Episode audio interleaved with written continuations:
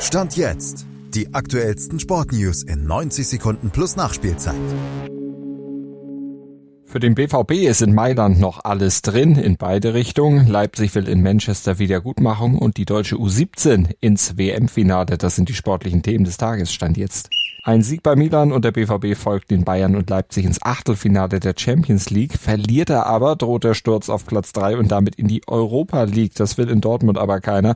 Also sollten sie lieber nicht das Bundesliga-Gesicht mit elf Gegentoren und nur einem Sieg aus den letzten vier Spielen zeigen, sondern sich aggressiv präsentieren, arbeiten, Gas geben. Die Marschroute gibt zumindest Kapitän Emre Can aus. Der erhoffte Lohn wären dann rund 10 Millionen Euro Zusatzeinnahmen für die Clubkasse. Im Achtelfinale steht bereits RB Leipzig. Den Trip zu Man City sehen sie aber trotzdem dort nicht als Klassenfahrt an. Stattdessen ist Wiedergutmachung angesagt für die 07-Klatsche aus dem März. So ein Debakel darf es nämlich nicht noch einmal geben und dass sie zumindest über weite Strecken durchaus mit City mithalten können. Das haben die Leipziger vor sechs Wochen im Hinspiel bewiesen.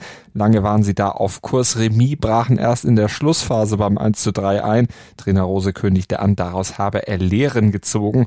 Hoffentlich, denn das Leipziger Ziel jetzt fürs Rückspiel ist ein gutes Spiel. Gute Spiele, das ist auch das, was die deutsche U17-Nationalmannschaft bei der WM in Indonesien stand jetzt gezeigt hat.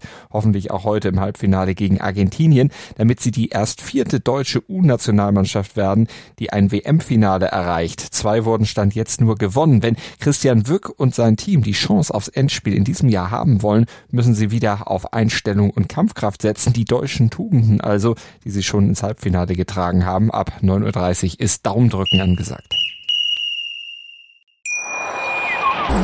Wie baut man eine harmonische Beziehung zu seinem Hund auf? Puh, gar nicht so leicht. Und deshalb frage ich nach, wie es anderen Hundeeltern gelingt, beziehungsweise wie die daran arbeiten.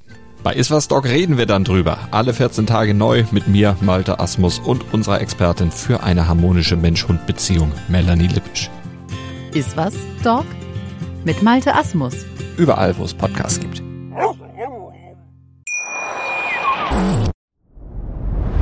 Dir hat dieser Podcast gefallen? Dann klicke jetzt auf Abonnieren und empfehle ihn weiter. Bleib immer auf dem Laufenden und folge uns bei Twitter, Instagram und Facebook. Mehr Podcasts aus der weiten Welt des Sports findest du auf meinsportpodcast.de.